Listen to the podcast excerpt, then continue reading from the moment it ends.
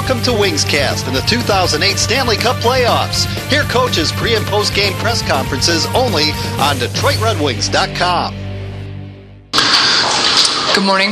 Um, what's the status of Peter and uh, Jose, please? Uh, Jose felt much better today, practiced, and uh, came out of it well, and uh, certainly feels much better today, and we anticipate him feeling really good tomorrow. And uh, Peter uh, will be questionable for tomorrow, and we'll see how that come game time. Joe, what's the, what? Joe over here. Any update on Wolski, and also what's the challenge of playing these guys if these people can't play? Well, Wooly is uh, he's got an upper body injury. injury. He's uh, out indefinitely. He's unlikely to return in the series.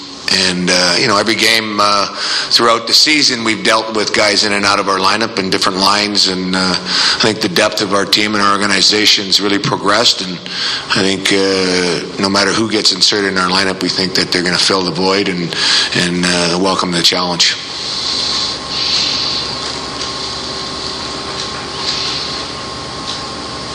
Coach, uh, who would be inserted into the lineup um, if you need a forward in there?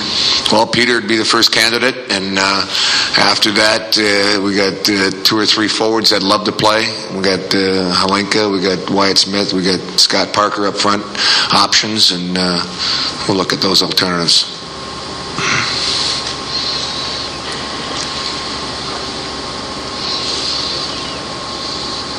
Um, Coach, can you think of anybody in the league today or in league history, a center that is as big and fast and talented as, as Franzen? Does he remind you of anybody? Of Franzen?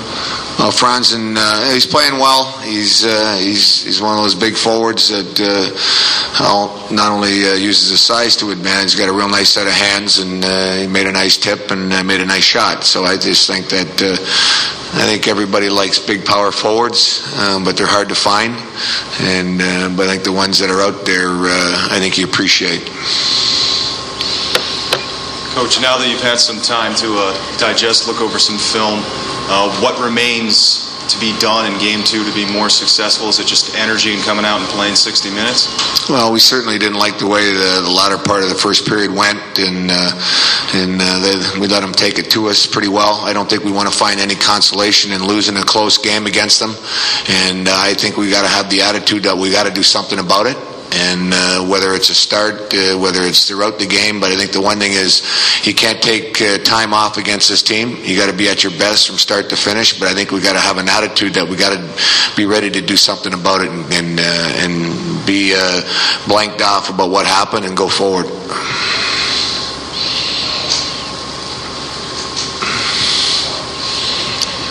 I saw you after the game last night. Gordie Howe came over to chat with you. I just wondered, as long as you've been in the game, is it still pretty exciting when somebody like that wants to come over and say hello?